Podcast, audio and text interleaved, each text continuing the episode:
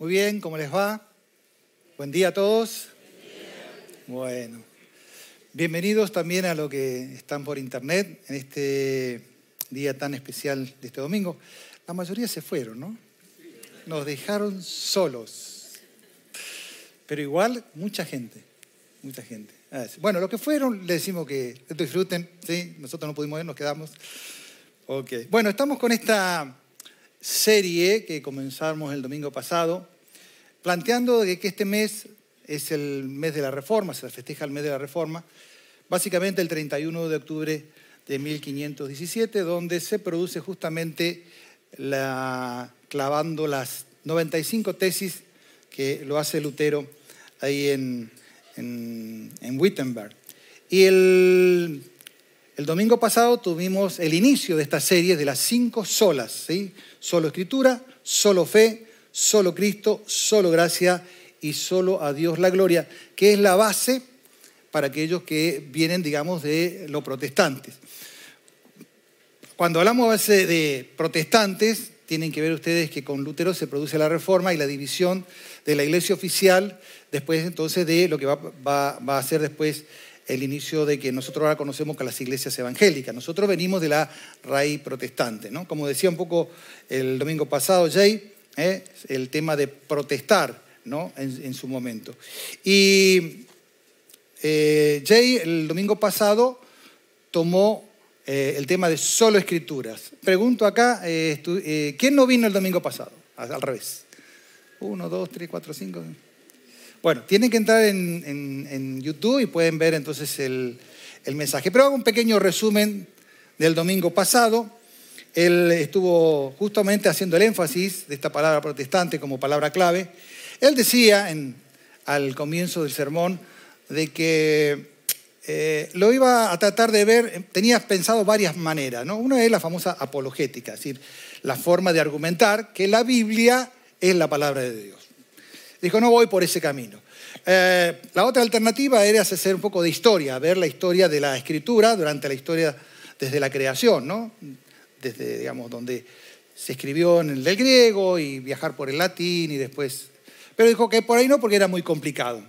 Terminó diciendo entonces que eh, lo iba a hacer desde la parte práctica y es como él desarrolló su mensaje el domingo pasado. El problema entonces que él planteaba a partir de Lutero, de dónde nace el tema de la sola escritura, él utilizó dos elementos básicos que tienen que ver con la decisión de Lutero. ¿Cuál es? De que la tradición estaba por encima de la escritura. Y de allí él explicó que la iglesia oficial, independientemente entonces de la escritura, tiene lo que dice la iglesia y a su vez lo que dice, en este caso, su líder máximo, que es el Papa. Entonces, había esos tres elementos que eran, digamos, iguales, pero Lutero se dio cuenta que la escritura es la base de la verdad de Dios. Y a su vez mencionó que había una especie de abuso de autoridad en el sentido de que la escritura, lo que sería la Biblia, en aquellos momentos no cualquier persona lo podía tener porque primero no existía la imprenta. ¿sí? Así que las, los manuscritos o los libros que habían eran todo hecho en forma manual. No recuerdo si mi memoria no me falla, hace muchos años, creo que una Biblia en aquella época costaba un año de trabajo, si mi memoria no me falla.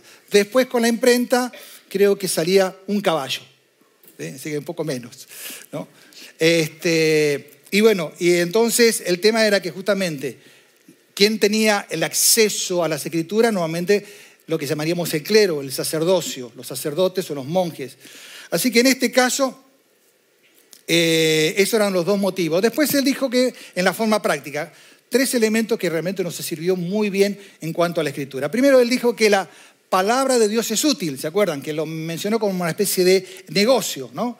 Eh, que viene la palabra útil, de dar utilidad, pasivo, ¿eh? negativo, es este, ganancias, pérdidas, que siempre leer la palabra de Dios es útil y, como dice ahí, eh, para redarguir, para cambiar, para transformar, etcétera, etcétera. A su vez dijo que la palabra es viva y ¿sí? Hebreo dice que la palabra es viva y eficaz y que penetra hasta partir el alma y el espíritu y llega hasta las coyunturas y los tuétanos. Usted dice, ¿qué es eso? Bueno, imagínese un pollo, ¿sí? un cuchillo y usted partiéndolo para hacer el asado, ve que le corta al costado y abre ¿eh? los muslos, lo corta por el medio y lo quiebra. Bueno, eso es eh, hacer ese trabajo. Bueno, es lo que refiere cuando habla de partir, ¿no es cierto?, esas coyunturas, ¿sí? Muy bien. Y bueno, y ahí entonces él terminó diciendo la última parte que la escritura es como la luz, usando la idea del Salmo, ¿eh? que es lumbrera, luz para nuestras decisiones, para nuestro camino.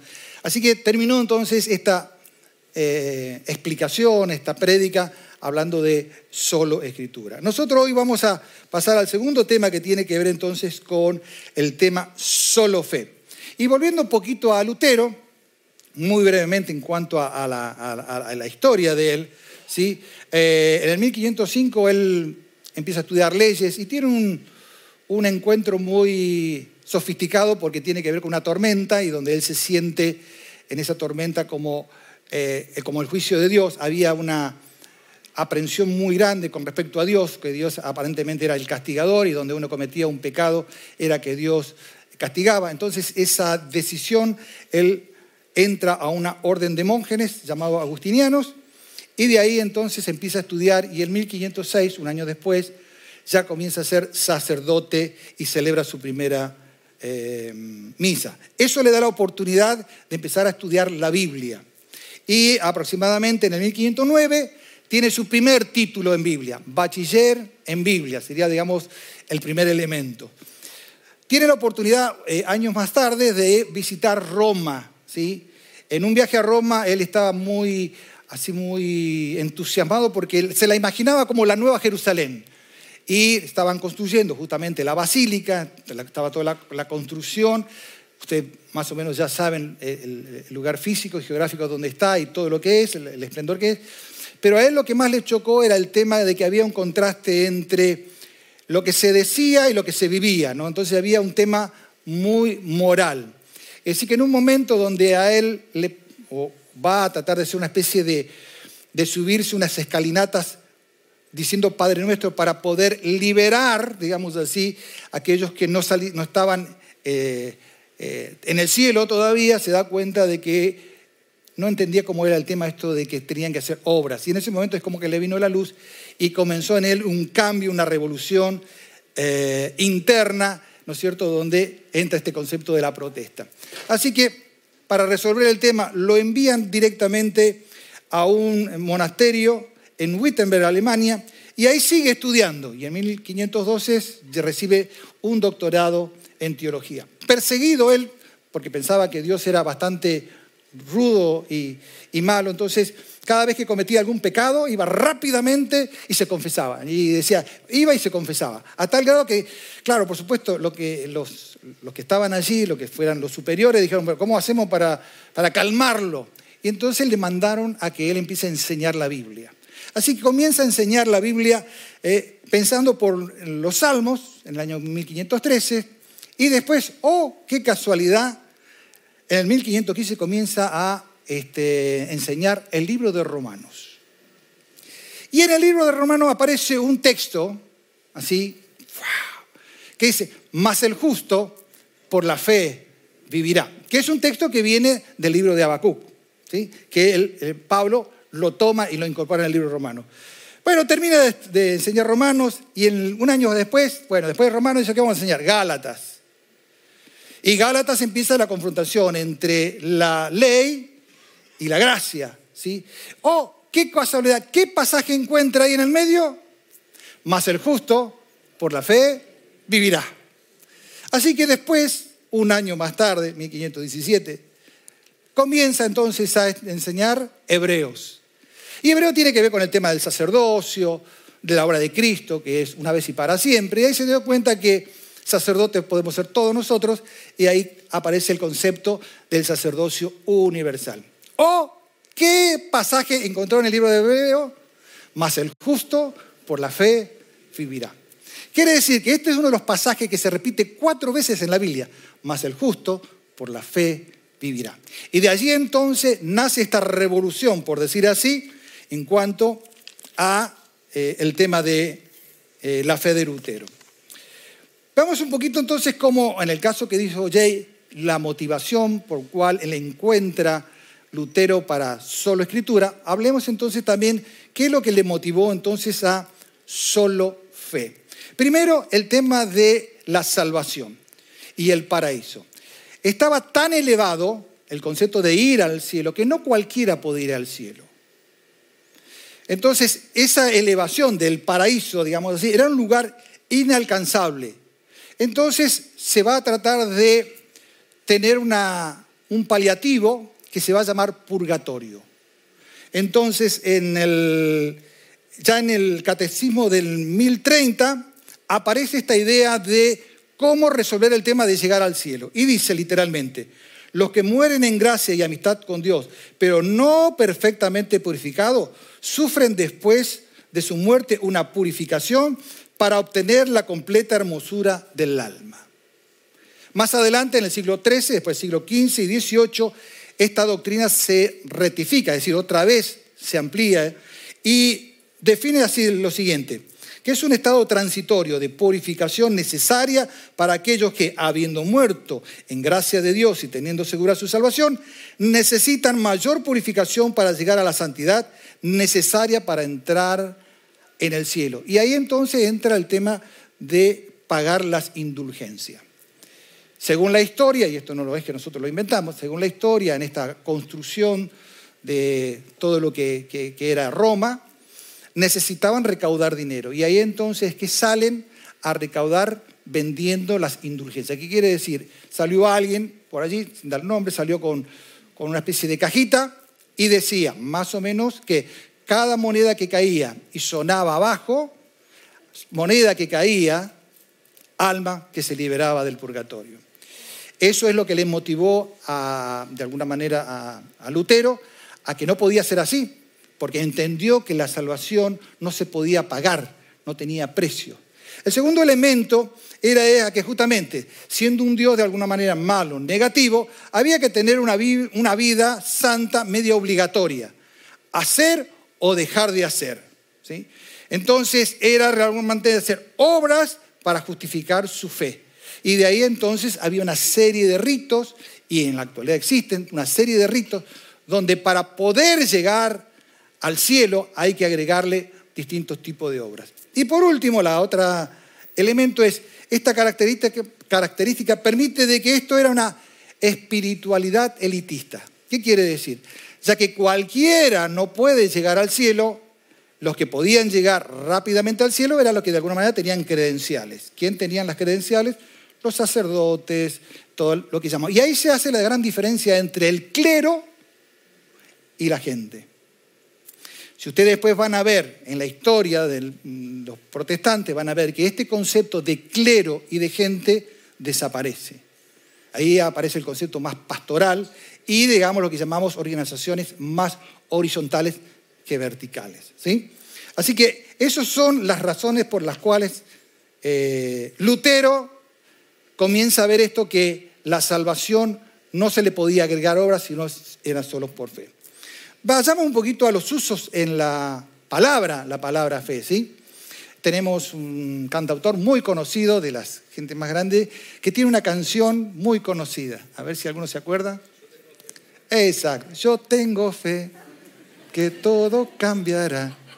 Yo tengo fe, también mucha ilusión.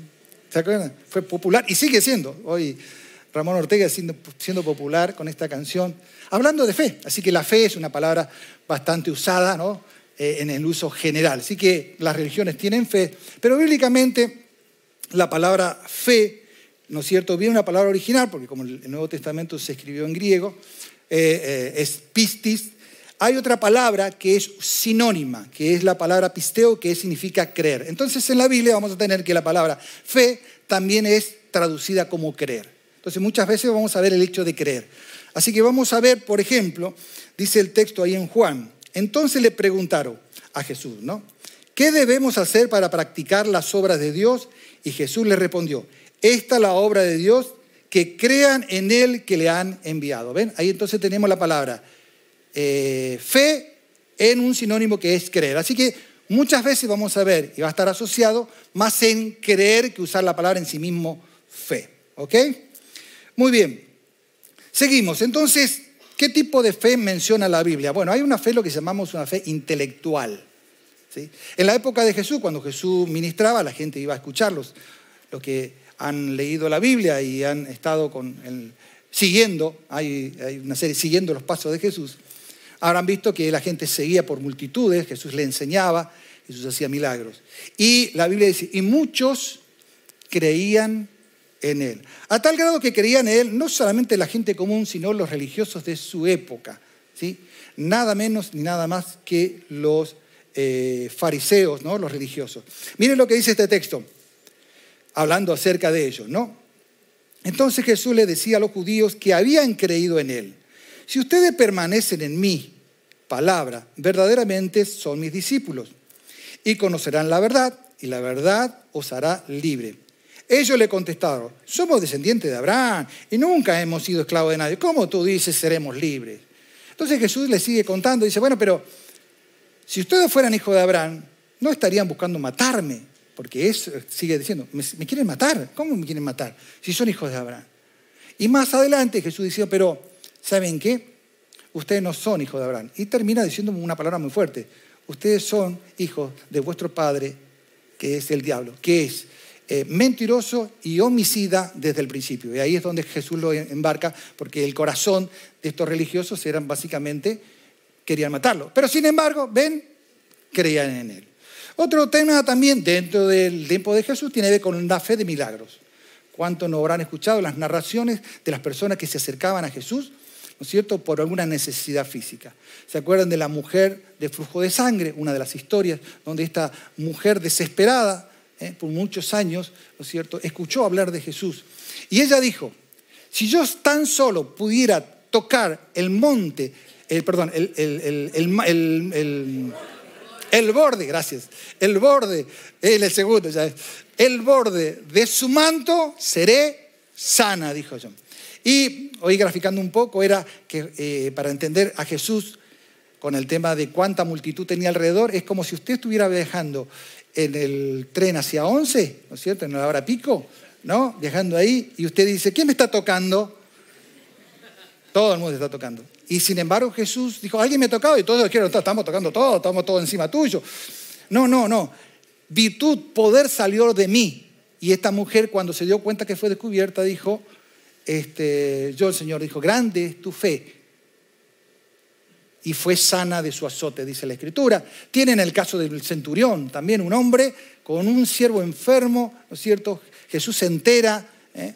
Los, eh, los, amigos de Jesús, los discípulos, dijeron, mira, este nos, construyó una sinagoga, es un buen hombre este centurión, eh, tiene esta necesidad. Y Jesús, bueno, voy, voy. Y este soldado centurión dijo, no, no, no, que no venga, que no venga, no es necesario. Yo tengo soldados que van y vienen, yo le doy la orden, va, viene. Solamente di la palabra y mi siervo sanará. Y sucedió así. Y Jesús se da vuelta a todos los que rodeaban. Digo, no he visto tanta fe en todo Israel. Es decir, que este hombre tenía fe y ahí tenemos fe aplicado entonces en el tema de la sanidad. Y el tercer elemento que también aparece en la Biblia tiene que ver con el don de fe. Ahí cuando ya hemos visto con el pastor Leo el tema de los dones, el uso del don de fe. Romano dice que cada uno ministre conforme, ¿no es cierto?, a la capacidad de, del fe que Dios le ha dado, del don de fe. Es decir, hay una regulación de a veces de nuestros dones en base a nuestra fe, o hay don de fe que es para ministrar, para sanar, etcétera, etcétera, etcétera. Pero nosotros lo que nos vamos a abocar básicamente es acerca de eh, el, acto de creer o tener fe en Cristo Jesús para salvación como uso eh, personal. Viendo esto, entonces acá tenemos el gran contraste entre fe solo o mezclar a la fe algún tipo de obra, ¿sí? Entonces, como digo, esto no es nuevo, aparece en la época de Jesús, esta mezcla, y aparece justamente con los religiosos. Como ya le he mencionado anteriormente, estos hombres originalmente son aquellos, como dijo Jesús, se sientan en la cátedra de Moisés. Así que para la época de Moisés, el, conocimiento de la ley de Moisés y practicarla la ley de Moisés era de alguna manera formaba parte de toda la cultura judía en los tiempos de Jesús. A modo de así de, resumir, a veces hablamos de la ley, ¿no es cierto? ¿Qué, ¿Qué comprende la ley? Hay tres elementos básicos que comprende la ley de Moisés. Número uno, tiene que ver con leyes ceremoniales. De allí que ustedes van a ver que los sacrificios que se hacían en el templo tenían que haber ese, tipo, ¿no es cierto? O las fiestas, de ahí el tema de la Pascua, Pentecostés. Esas son leyes ceremoniales. Así que la gente practicaba eso, formaba parte de su culto a Dios en la cultura judía. También había lo que llamamos leyes morales, que son los famosos diez mandamientos. Hoy daba en el primer servicio un ejemplo muy práctico para que vean esto de la ley eh, moral. Eh, hablando del joven rico, ¿no? los que lean la Biblia del joven rico conocen bien, ¿eh? Que vino a Jesús y le dijo, maestro bueno. Y Jesús dijo, maestro bueno no hay ninguno, solo Dios. Entonces él dice, conoce los mandamientos y empieza a citarle. No matarás, no robarás, no darás falsos testimonios. Sí, sí, maestro, lo he cumplido todo. Perfecto, ningún problema. Bueno, lo que te queda es, anda, vende todos los que, que tienes dale los pruebes y simplemente me sigues. Ese es un mensaje teórico práctico. ¿Por qué? Los diez mandamientos tienen una división natural. Los primeros mandamientos, tres o cuatro mandamientos, pertenecen a Dios. No tendrás dioses ajenos, Dios es uno, bla, bla, bla, bla. Todo lo demás es hacia el prójimo. Entonces el teórico iba por él, eh, ¿cómo es? Por la segunda etapa, al prójimo. Así que la teoría ¿Eh? Jesús le preguntó, fenómeno. Le faltó entonces la práctica, que es que Dios sea lo primero. De allí que Jesús, recuerden que dijo que no se pueden servir a dos señores, o a las riquezas, o a Mamón en otra versión dice, o a Dios. No se puede eh, servir a uno o al otro. O dejará a uno o se quedará con el otro. Entonces Jesús lo que simple hizo es, vamos a hacerlo en forma práctica. Si realmente amas a Dios, el dinero no es tu problema. Entonces, no tomemos este pasaje para decir que usted venda todo, ¿no es cierto?, a darle a los pobres. Lo que está haciendo es justamente Jesús en ese momento explicarle la prioridad, ¿no es cierto?, que se tiene. Y entonces en ese Jesús toma un mensaje, un, examen, digamos, de tipo moral. Y lo último, habían leyes higiénicas, ¿no? De decir, recordarán, por ejemplo, el tema de los leprosos, que había una, eh, eh, eh, específicamente si habían leprosos, tenían que estar fuera del campamento, en caso los sacerdotes determinaban si estaban sanos o no. Había anteriormente otras leyes más, como de los alimentos. Y bueno, recordar, hoy sí, estamos justamente en el tiempo donde se festejan el Año Nuevo Judío y todo lo demás, y hay mucho de esto que se explican en, en las radios. Así que bueno, hablando otra vez el problema de estos eh, eh, señores, digamos así, ¿no es cierto? Jesús le dijo, los escribas y fariseos se han sentado en la cátedra de Moisés, de modo que hagan y observen todo lo que digan, pero no hagan conforme a sus obras, porque ellos dicen y no hacen. Miren, miren, atan cargas pesadas, difíciles de llevar, las ponen sobre la espalda de los hombres, pero ellos ni con un dedo las quieren mover. Y en otra parte le dice Jesús, pero hay de ustedes, escribas, fariseos hipócritas, que cierran el reino de los cielos delante de los hombres, porque ni entran ustedes ni dejan eh, entrar a los otros.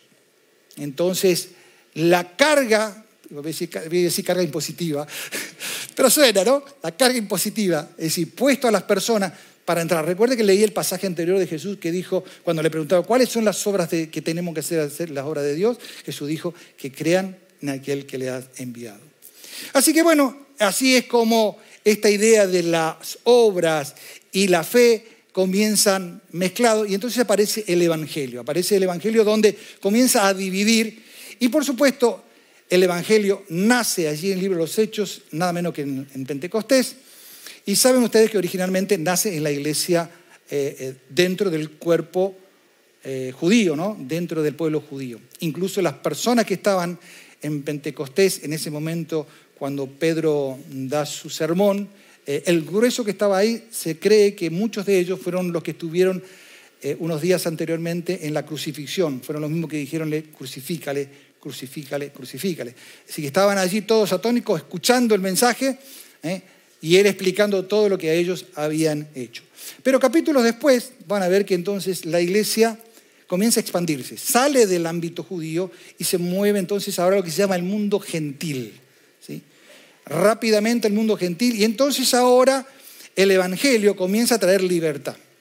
Pero comienza entonces a venir detrás de eso lo que se llaman los judaizantes. Es decir, los judíos, todavía con su práctica, como al inicio se hacían en las sinagogas, trataron de influenciar sobre los no judíos para que hicieran ciertos tipos de prácticas, ¿no? complementarias al tema de la salvación. A tal grado que en capítulo 15 de los Hechos van a tener el primer concilio donde se juntan todos y hacen la división para los gentiles diciendo, mire, no le pongan carga a los gentiles cumplir cosas. Simplemente digan, bueno, hagamos una carta que lo único que queremos que no coman de animal ahogado, de sangre, eh, no vayan tras los ídolos y que no forniquen. Eran los tres elementos muy básicos que después...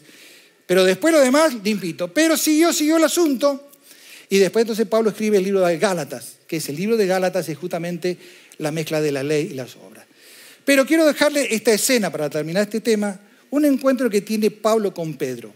Y voy a leer literalmente, porque aquí tenemos entonces la clave de las obras versus la fe. Dice en Gálatas 2.14, ¿no? Esto está hablando Pablo. Pero cuando vi que no andaban con rectitud en cuanto a la verdad del Evangelio, dije a Pedro delante de todos, si tú siendo judíos vive como los gentiles y no como los judíos, ¿por qué obligas a los gentiles a vivir como judíos? Nosotros, dice Pablo, somos judíos de nacimiento y no pecadores entre los gentiles. Sin embargo, miren, sabiendo que el hombre no es justificado por las obras de la ley, sino mediante la fe en Cristo Jesús, también nosotros hemos creído en Cristo Jesús para que seamos justificados por la fe en Cristo, no por las obras de la ley, puesto que por las obras de la ley nadie será justificado. Usted dirá, bueno, pero eso para, para eso en aquellos tiempos. ¿Y ahora? Ustedes saben que hay ciertas congregaciones que están incorporando dentro de ciertos ritos prácticas judías, a tal grado, con un, un énfasis, donde tratan de que es como necesario y obligatorio practicar ciertas prácticas, que lo hace, por supuesto, el pueblo judío como nación, pero lo incorporan diciendo que esto es bíblico, incluyendo algunos el sábado, algunos de, soplar el sofar, que el sofar es un cuerno donde se utiliza para eh, hacer anuncios que hace el pueblo de Israel. Y eso en la actualidad existe esto, y es un peligro que hay que tener cuidado que no se nos filtren en la iglesia, el hecho de traer prácticas judaizantes a que nosotros no somos judíos. Y la realidad, nosotros no somos eh, em, el Israel de Dios. Israel es Israel y la iglesia es la iglesia. Y es verdad que Jesús con el Evangelio rompe la, la pared de judíos y gentiles y lo ha hecho uno solo. Pero recuerden, para aquellos que les interesan, lean Romanos 11 para ver que Dios todavía tiene un programa con Israel como pueblo y como nación. Eso es tarea de la casa, lo pueden hacer y chequear eso. Vamos con el cuarto tema que estamos viendo dentro de la fe.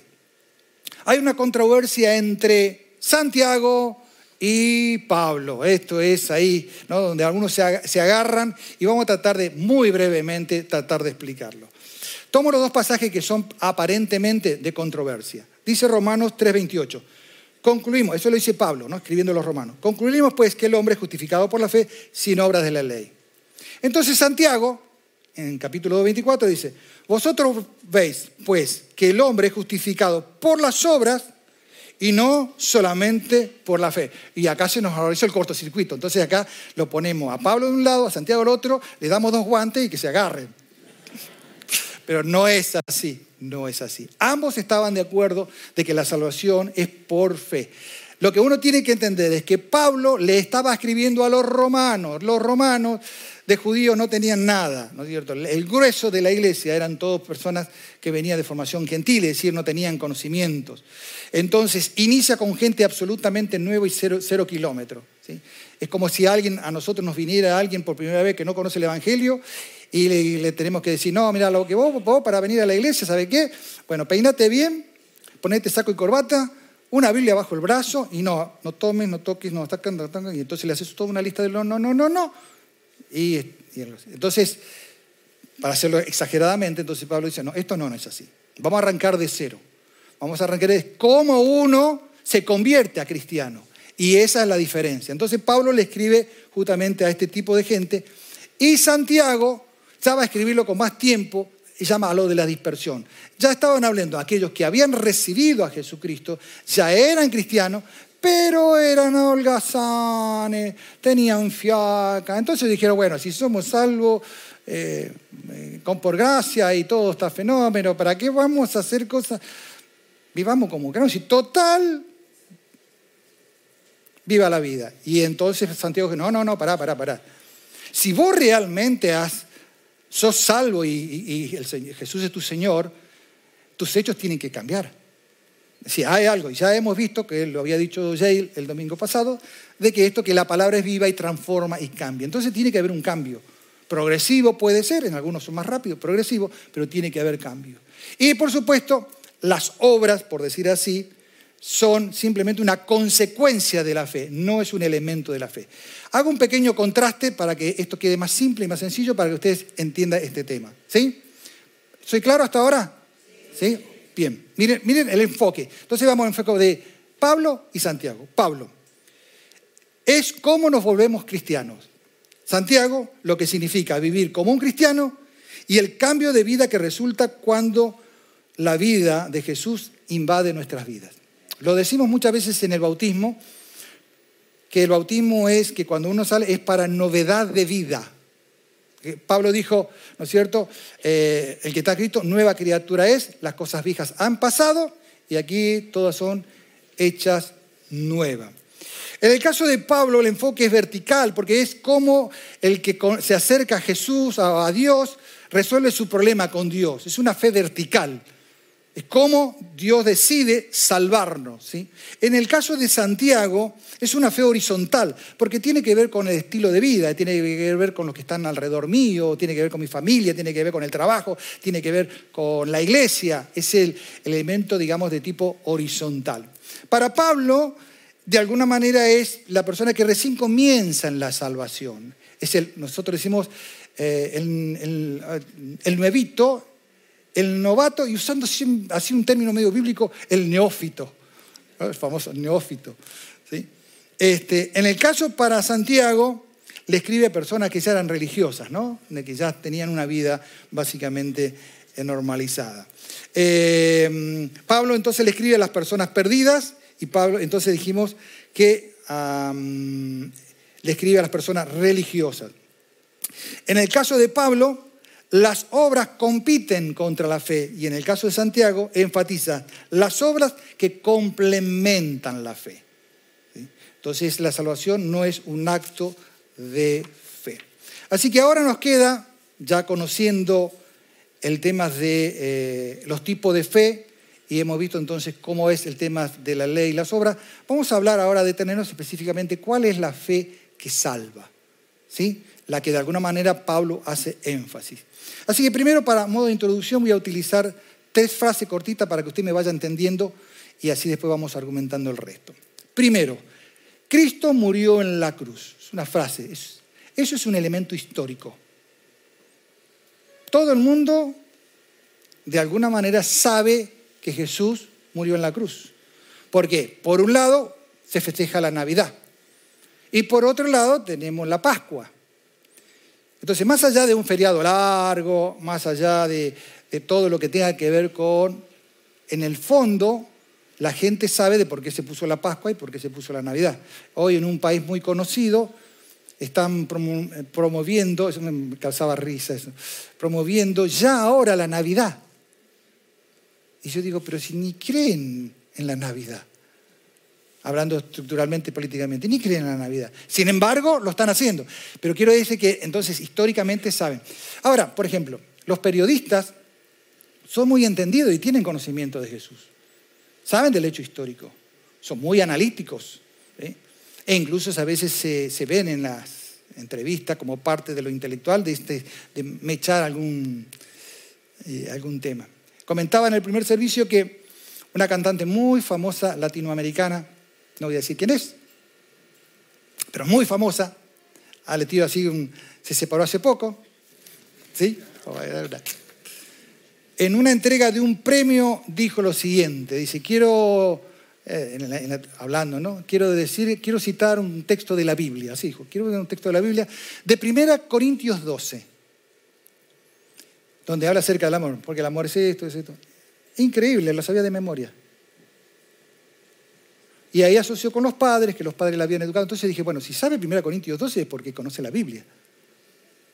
Sin embargo, tiene un conocimiento histórico, porque por sus hechos, por lo que se está viendo, no la veo muy aferrada a la fe. ¿Sí? Así que ustedes pueden hacer toda una lista, políticos, artistas, escritores, ¿eh? más, están, a modo de ejemplo, están hablando mucho de la guerra de Ucrania con Rusia y sabe que hay una especie de, avance con la idea nuclear. Con la, entonces los periodistas ahora empiezan a decir, esto puede ser un apocalipsis. El Armagedón, esto puede ser el Armagedón. ¿De dónde sacan el tema del Armagedón? Es porque son gente que han leído el Apocalipsis. hubo una película llamada Apocalipsis Now, ¿no? En su época fue muy, muy famosa. En síntesis, el conocimiento general de, de la cruz, todo el mundo lo sabe, en líneas generales. El segundo elemento es Cristo murió por los pecados en la cruz. Y esta es una verdad teológica. Mucha gente en las iglesias, por supuesto que nosotros enseñamos, en los eh, discipulados, en los seminarios, se enseña acerca de, Jesucristo, en las prédicas, pero hay universidades importantes en Estados Unidos donde dentro de su currículum teológico se enseña el tema de, Jesús como elemento teológico. Pero la pregunta es, ¿el hecho de que se conozca la verdad teológica eh, es salvo? ¿Cuánto conocimiento gente que tiene en cuanto a, acerca de Jesús, de su muerte, etcétera, etcétera? Y la pregunta que yo me hago, hay mucha gente, y a veces mucha gente, no pone mucho, como decía el pastor Leo, no es mucho, pero pensaba que algunos, así medio sueltos, empezás a hablar y dices, no, porque fulano de tal iba a una iglesia y enseñaba y, estaba en el medio del grupo y lo demás. Y ahora, digo, pero si conocía acerca de Jesús, conocía toda esta verdad teológica, ¿dónde está la, la falla? ¿Dónde, por, qué, ¿Por qué no está siendo fiel? O continuando. Entonces aquí viene la respuesta, como dice el pastor Leo, la gran iluminación. ¿Qué es en sí entonces la fe que salva? Primero, la fe que salva es un consentimiento intelectual, es un conocimiento acerca de Jesús. Dice Juan, primero Juan, todo aquel que cree que Jesús es el Cristo es nacido de Dios. Todo aquel que ama al Padre ama al que ha nacido de él. Eso significa en una sola frase, yo creo en Cristo. Cuando hacemos la charla de bautismo, siempre decimos que el requisito para el bautismo son dos palabras, arrepentimiento y fe o creer. La pregunta es, ¿creer en qué? Porque creer en cualquier cosa no te salva. Entonces hay dos elementos que tenés que estar seguro que tenés que creer. Primero en la persona de Cristo y segundo en la obra de Cristo. ¿Por qué en la persona de Cristo? Porque hay muchas religiones pseudo-cristianas que hablan acerca de la persona de Cristo. Por ejemplo, hay grupos que dicen de que Jesús es un ángel, un ángel encarnado. Hay otra línea de filosofía, dice que Jesús está en el nivel de Buda, porque Buda significa iluminado. Entonces, dentro de los estándares de los iluminados, ¿eh? el cristianismo tiene un iluminado, entonces él es un maestro iluminado. Hay otro grupo que hablan que dice que Jesús es un maestro. Hay otro grupo que dice que él es un profeta o es un segundo profeta del primer profeta que es más importante porque él es el segundo, pero que él es un profeta. Entonces, ¿cuál es la, la realidad de su persona? Y quiero siempre remarcar esto que es una verdad. La ofensa, la rebelión de los hombres del pecado, ¿no es cierto? No se lo hizo a cualquier criatura. El hombre no se rebeló contra ni un arcángel, ni serafines, ni querubines. Se rebeló contra el Creador, Dios. Y Dios es tres veces santo. Es una de las características o atributos de Dios donde más se resaltan en la Biblia. Entonces los serafines en Isaías 6 no vieron otra cosa que decir santo, santo, santo. Y hay una gran división entre la gloria de Dios o la santidad de Dios y, nuestra gloria y nuestra santidad. Hay una gran diferencia, está bien separado. Entonces era necesario que el único que pudiera igualar el precio tiene su misma esencia, era Dios mismo pagándose a sí mismo. Porque no podía mandar a un querubín, no podía mandar a un serafín. Más, un querubín, protector, dice Ezequiel 28, fue el que inició la rebelión en el cielo. Así que todo de ahí, desde su categoría hacia abajo, que se acoplaron en la revuelta, cayeron en la misma. Entonces, ni son los seres vivientes que pueden venir. Entonces era necesario Dios despojándose y tomando forma el segundo elemento de hombre. Entonces, la persona de Jesús es 100% Dios, 100% hombre. Si no, no hay redención.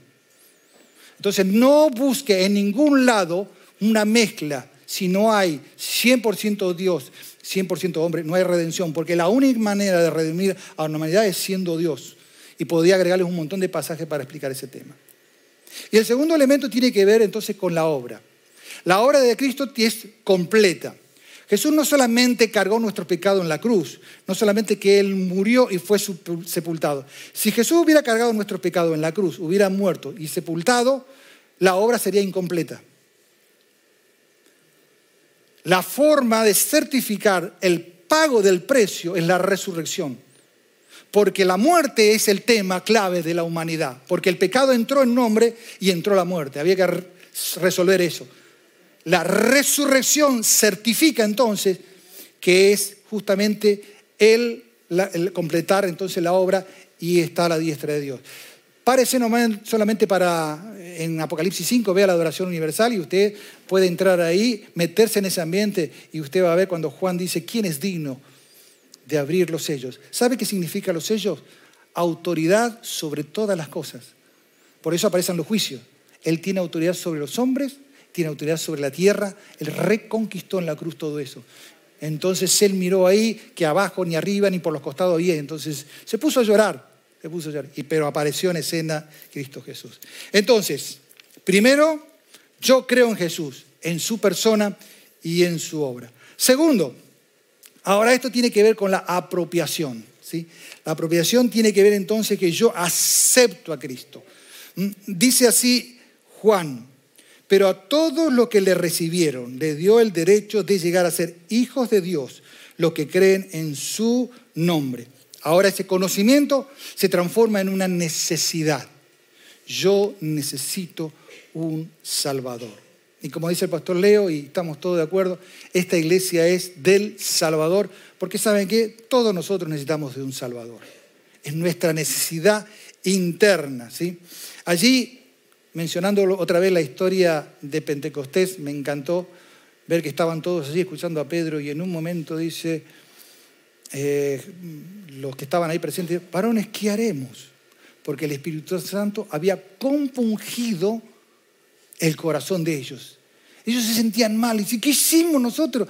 Matamos, en cierto sentido, ¿te acuerdas? Fueron autores o, copartícipes de mandar a Jesús a la cruz. Pero Pedro dijo, bueno, era necesario eso, no se hagan problema, que eso fue resuelto. ¿Qué hacemos? Arrepentíos y bautícense. ¿eh? Y entonces ahí 3.000 personas reconocieron, se apropiaron de ese hecho. Así que el otro elemento es justamente es eh, recibir y aceptar. Y lo último, vos podés tener el conocimiento de Jesús, podés saber de la necesidad de salvación, pero si no haces este tercer paso, te quedaste medio en el camino. ¿Qué significa entonces ahora de poder, de yo me entrego a Cristo, es depositar mi confianza absolutamente en la obra. No necesito nada más. No necesito hacer ningún tipo de trabajo, no, tengo que hacer ningún tipo de obra, no necesito hacer ningún tipo de caminata, no tengo que hacer ningún tipo, nada agregar, porque solamente lo que vos necesitas es depositar tu confianza en Jesús. Pablo decía así en 2 Timoteo 1, por lo cual también sufro estas, estas cosas, pero no me avergüenzo, porque yo sé en quién he creído y estoy convencido de aquel que es poderoso para guardar mi depósito hasta aquel día.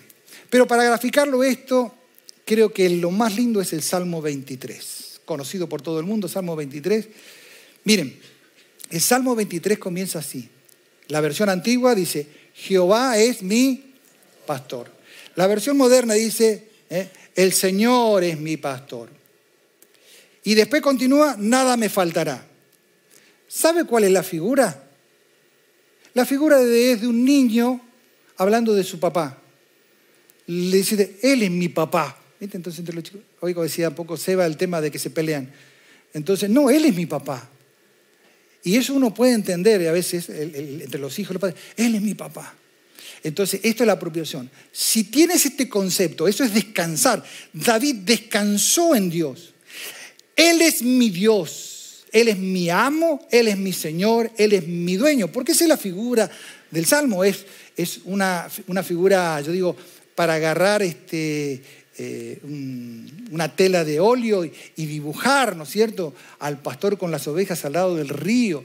Y, y vean la descripción del Salmo 23. El Salmo 23 te describe toda tu vida, pero la vida esa nace de la confianza puesta en Dios. Él es mi pastor, Él es mi Señor. Entonces, podés conocer la obra de Cristo, podés conocer su persona, podés saber la necesidad. Y a veces ahí es donde muchos se quedan en el camino. Por eso yo decía que hay gente que ha hecho cursos, viste, de todo tipo, de discipulado, ha hecho el, seminario, etcétera, etcétera. Pero después cuando lo ves en la vida cristiana, están como perdidos, están como que... ¿Por qué? Porque tienen mucho conocimiento, tienen mucho saber, pero no han depositado la confianza en la obra de Jesús. Entonces, en esta mañana es ese desafío, que no solamente creas, sino deposites y descanse, que sea Jesús es tu Señor. Voy a ir terminando en unos minutos más. Y quiero entonces tomar Romanos capítulo 10, versículo 9, que dice así, que esto lo conocen la mayoría, pero vamos a repetirlo. Dice, porque si confesares con tu boca, que es Jesús, en esta versión dice por Señor, ahora después lo vamos a repetir, y crees en tu corazón que Dios lo levantó, lo resucitó de los muertos, ves la obra completa, serás salvo porque con el corazón se cree para justicia y con la boca se confiesa para salvación. Miren, Pablo le escribe a una, a una iglesia que vivía en Roma cerquita del César. El término Señor le pertenecía al César, el Quirios.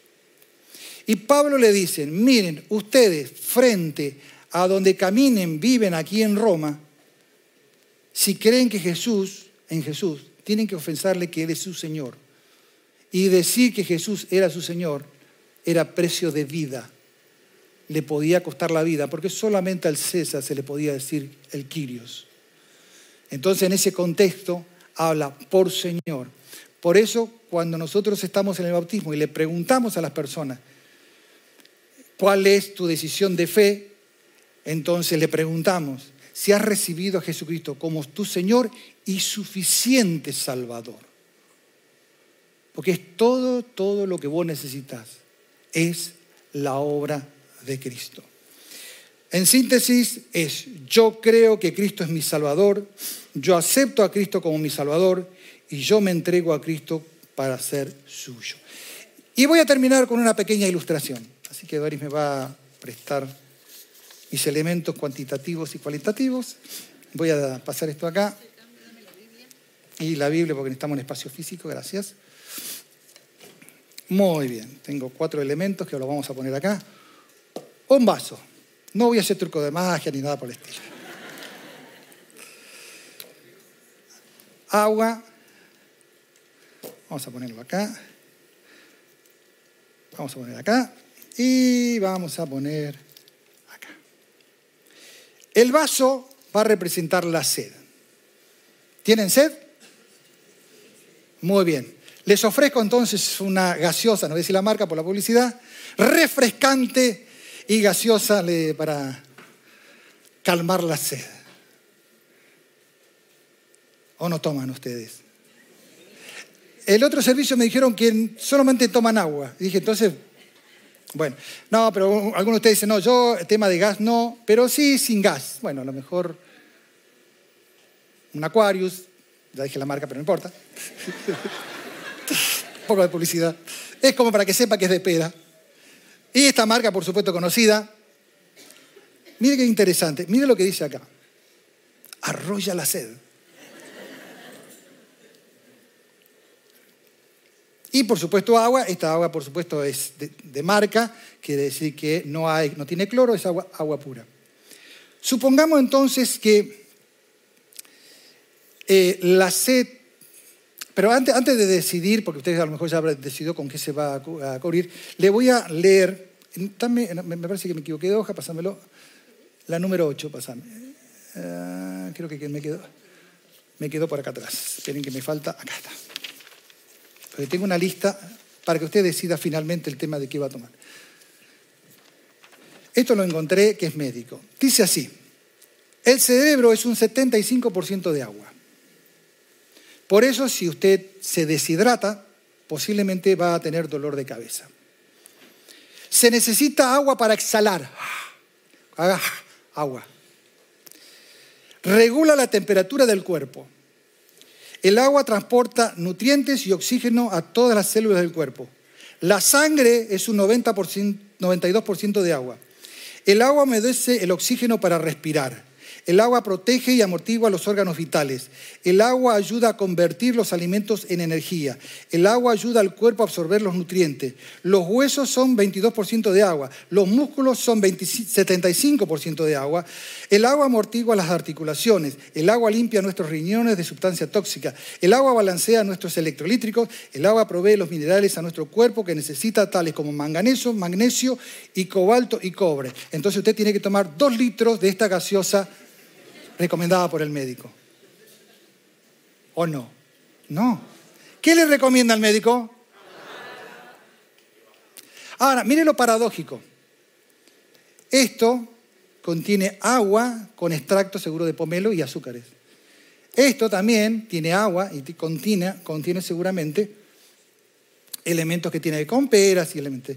Esto es un jarabe, fórmula secreta, ¿sí? que nadie la sabe, donde la traen y la mezclan con gas y agua. Todas tienen agua tratando de saciar la sed.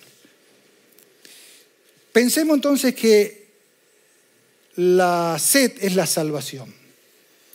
Y acá tenemos mezclado entonces obras con fe.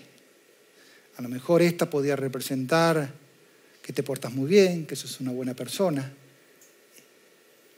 esta quizás, que sos una persona que sos, este, ciertos tipos de ejercicios espirituales, de aquí para allá, ¿no es cierto? cierto? No sé, ¿qué más podemos decir acá? Bueno, usted sigue agregando cosas de cumplir de la ley, etcétera, etcétera. Pero la realidad, lo único que te va a salvar es esto. Y se lo voy a poner bíblicamente. Vamos ahí entonces a Apocalipsis y con eso cerramos. Yo ya invito a los músicos que se vayan acercando. Y quiero entonces terminar con este último pasaje para que usted entienda esta última parte de depositar su fe. Solo la fe en la obra de Jesús. Leo primero el pasaje y después los voy a parafrasear. ¿sí? Mire lo que dice el pasaje, lo voy a leer de ahí. Dice el Espíritu y la esposa dice, ven. Escuche, el que oye, diga, ven el que tiene sed, venga. El que quiera, tome del agua de la vida gratuitamente. Se lo parafraseo, lo tengo anotado acá. Dice así, el que tiene sed de salvación, venga, porque lo estamos proclamando, se lo estamos diciendo, se lo estamos publicando. Y el que desee, que tiene que ver con decisión, que tome, que tome gratuitamente, que es la gracia, del agua de la vida que es Cristo Jesús. Solo necesitas fe en Jesús para ser salvo. Todo lo demás jamás lograrán saciar tu sed. Si mezclas las obras con fe, si mezclas lo que tú quieras, nunca estarás satisfecho. Miren lo que dijo Jesús a la mujer samaritana. Si conocieras el don de Dios y quien te dice, dame de beber, tú le habrías pedido a él y él te hubiera dado agua viva. Pero el que bebe del agua que yo le daré no tendrá sed jamás, sino que el agua que yo le daré se convertirá en una fuente de agua que brota para vida eterna. En otras partes Jesús dijo, yo soy el pan de vida, el que viene a mí no tendrá hambre, y el que cree en mí nunca, nunca, nunca tendrá sed. Si tienes a Cristo y tu fe depositada solo en el Señor Jesucristo, solo fe, jamás tendrás necesidad espiritual, porque Cristo completará